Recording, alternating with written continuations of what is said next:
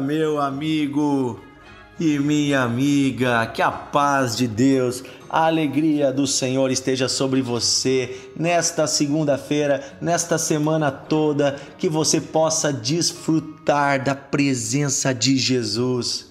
Gente, essa semana é muito especial, é a semana do Natal. Nesta semana vamos celebrar o nascimento do nosso Salvador. E aí, está tudo preparado para o Natal da sua família? Está tudo preparado para essa noite que antecede o Natal? Já viu com quem você vai passar esse dia? Já pensou em alguém talvez que não tem família, que não tem amigos por perto para você convidar? Ou quem sabe você que mora longe da sua família ou não tem uma família consigo nesse momento? Você já pensou com quem você vai passar esse dia? Procure amigos, procure a igreja, procure pessoas de bem que você poderá compartilhar momentos de sorriso, de alegria. Faça uma boa sobremesa ou passe no mercado e compre algo legal, leve junto. Tenho certeza que vai ser um momento muito especial. Precisamos celebrar o maior presente que já foi dado para a humanidade: Jesus, o Filho de Deus. E nós estamos aqui no devocional. Hoje é o quinto episódio de uma série que estamos chamando de uh, uma jornada de Natal. Se você não ouviu os áudios anteriores, você é meu convidado a buscar no grupo né, ou pedir para nós. Né, também no Spotify, no Deezer, no Amazon Music, tem todos os episódios ali gravados, registrados, os episódios anteriores. Que nós estamos lendo juntos uh, o nosso o livro de Lucas, o Evangelho de Lucas, desde o capítulo 1, versículo 1 em diante, sequencialmente. Estamos lendo trecho por trecho e meditando até o nascimento de Jesus, os acontecimentos que antecederam o nascimento de Jesus. E ontem nós vimos um momento lindo em que uh, Isabel, tia de Maria, que tinha no seu ventre João Batista, né, que já tinha seis meses mais ou menos de gestação, se encontra, né, Maria se encontra com ela e Maria tinha Jesus no seu ventre com dias de gestação. E aí os dois meninos nos ventres meio que se comunicam, porque o, João Batista já até estremece no ventre da sua mãe sobre a presença de Jesus que estava chegando no ambiente. Falamos sobre esse momento lindo e aí Isabel lança uma palavra de bênção sobre Maria, exaltando a fé de Maria que aceitou o desafio de Deus de ser a mãe do Salvador, de deixar os seus planos de lado, de crer na promessa. E então Maria nós vamos ler agora versículo 46, Lucas 1, 46 em diante. Maria, uh, ela, ela vai dar uma resposta. E nós chamamos essa resposta de o Cântico de Maria, porque é uma resposta poética, inspirada pelo Espírito Santo, que é na verdade uma música. Diz assim: Então disse Maria: Minha alma engrandece ao Senhor e o meu espírito se alegra em Deus, o meu Salvador, porque contemplou na humildade da sua serva. Pois desde agora todas as gerações irão me considerar bem-aventurada, porque o poderoso me fez grandes coisas, santo é o seu nome. A sua misericórdia vai de geração em geração sobre os que o temem, agiu com seu braço valorosamente. Dispersou os que no coração alimentavam pensamentos soberbos, derribou do seu trono os poderosos e exaltou os humildes. Encheu de bens os famintos e, des e despediu vazios os ricos. Amparou a Israel, seu servo, a fim de lembrar-se da sua misericórdia a favor de Abraão e da sua descendência para sempre, como prometera aos nossos pais. Maria permaneceu cerca de três meses com Isabel e depois voltou para casa. Queridos, veja que que versos lindos, que palavras inspiradas pelo Espírito Santo, disse Maria. Um cântico espontâneo saiu do seu coração em gratidão a Deus. Quando você está lembrando do que Deus fez por você, você canta. Esse é um convite meu e do Espírito Santo. Cante louvores ao Senhor. Existem louvores que já foram escritos, que são entoados nas igrejas, adorações, cânticos. mas existe um louvor, uma adoração que flui de um coração grato. E é um louvor espontâneo. Muitas vezes eu me pego no, no trânsito, ou no banho, ou, em, fazendo uma tarefa e começa a fluir nos meus lábios palavras de gratidão a Deus. Palavras que não foram escritas, que não são música, e eu estou longe de ser um músico, mas o meu coração exalta ao Senhor. E é tão lindo quando nós podemos glorificar ao Senhor com palavras que o próprio Espírito coloca no nosso coração. E aqui Maria glorifica ao Senhor com um cântico que flui do Espírito para a presença de Deus.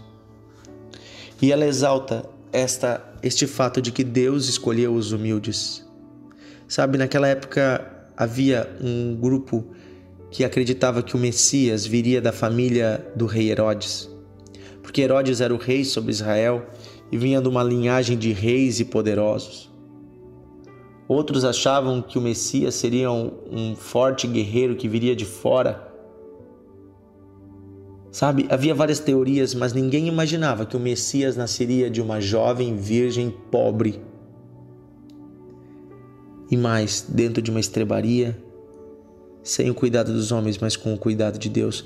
Ninguém imaginava que o Messias se sustentaria com a sua própria mão, trabalhando e fazendo artefatos de madeira como um, um artesão. Ninguém imaginava de que forma Deus exaltaria os humildes e iria desfazer os planos dos soberbos Ninguém imaginava de que forma maravilhosa Deus faria, mas Deus faz tudo maravilhosamente bem, pois Ele olha o coração e não a fortuna, Ele olha a, a intenção do coração, Ele olha os desejos do profundo e não a aparência social das coisas. Por isso, Maria exalta o fato de que Deus derrubou do trono os poderosos e exaltou os humildes. Deus escolheu fazer isso para que não houvesse nenhum tipo de de, exaltação humana para que ninguém dissesse é por causa dos meus méritos que eu recebi o Filho de Deus. Não, Deus pegou quem não tinha nada para que todo louvor, toda honra e toda glória fosse do próprio Deus. Sabe, eu quero dizer hoje algo para você. Tenha o seu coração humilde diante de Deus. Nunca ache que você é algo, que você tem algo em você mesmo. Pelo contrário, dependa de Deus em tudo. Desde a mais pequena decisão até a mais grande. Inclusive, se você é um rico, você é uma pessoa que Deus abençoou com recursos financeiros, não deixe isso tornar você uma pessoa soberba. Você pode ser uma pessoa que tem posses, mas a maior posse sempre será a presença de Deus no seu coração. E então você usará suas posses para o bem e você não deixará que isso suba a sua cabeça. Você não deixará que isso torne você uma pessoa soberba ou exaltada em si mesma. Pelo contrário, Deus quer abençoar o seu povo, Deus quer prosperar o seu povo. Mas que a prosperidade material não roube a bênção espiritual que carregamos em nós. Que naqueles dias em que tenhamos, vamos ter uma mesa farta, não venhamos a desdenhar a presença de Deus. Que não seja apenas o faminto a fazer uma oração sincera, mas todos nós. Maria exalta ao Senhor. E você tem exaltado o Senhor? Você tem agradecido a Deus por tudo que Ele fez por você? Nesse final de ano, pare um pouco e pense em tudo que o Senhor tem feito por você. Grandes coisas fez o Senhor por nós e por isso estamos alegres. Grandes coisas fez o Senhor por nós e por isso estamos alegres. Quantas coisas Deus já fez por nós esse ano? Vamos agradecer ao Senhor. Vamos agradecer ao Senhor, aquele que enche de bens os famintos, aquele que ampara os seus servos, aquele cuja misericórdia vai de geração em geração sobre os que o temem, aquele que tem um braço que age valorosamente, mas que dispersa os que no coração alimentam pensamentos soberbos. Senhor, nós oramos nesse dia nesta segunda-feira, dizendo que a minha alma engrandece ao Senhor e o meu espírito se alegra em Deus, o meu Salvador. Minha alma, Senhor, engrandece a Ti por tudo que o Senhor tem feito. Me uno com esses irmãos e todos nós engrandecemos a Ti por tudo que o Senhor tem feito de geração em geração e a forma com que o Senhor escolheu abençoar os teus filhos, cuidar de nós, nos suprir, nos sustentar, a forma maravilhosa que o Senhor chegou até nós e nos concedeu a vida. Nós te agradecemos por isso, Pai, em nome de Jesus. Deus, o nosso espírito se alegra em Ti. Tu és o nosso Salvador. Obrigado, Senhor, porque Tu nos contemplou na nossa humildade. O Senhor viu a nossa fraqueza. E agora, Senhor, podemos deixar um legado na tua presença que será, será para todas as gerações. Podemos fazer a tua vontade e com isso seremos bem-aventurados. Renova em nós, Senhor, o teu propósito. Renova em nós a alegria de estar na tua presença. Eu peço, Deus, em nome de Jesus, que o que está cansado, o que está fraco, seja fortalecido, o que tem medo, seja liberto, o que está aprisionado, seja, Senhor, solto que está enfermo seja curado.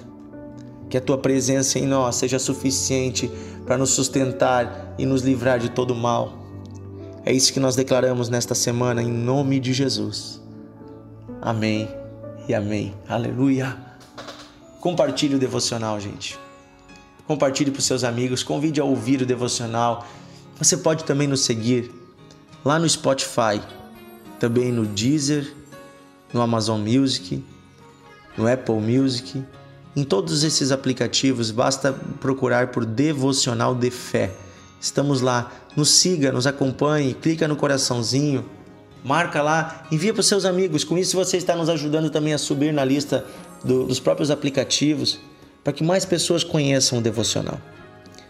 Ok? Deus abençoe você. Um grande abraço e até amanhã.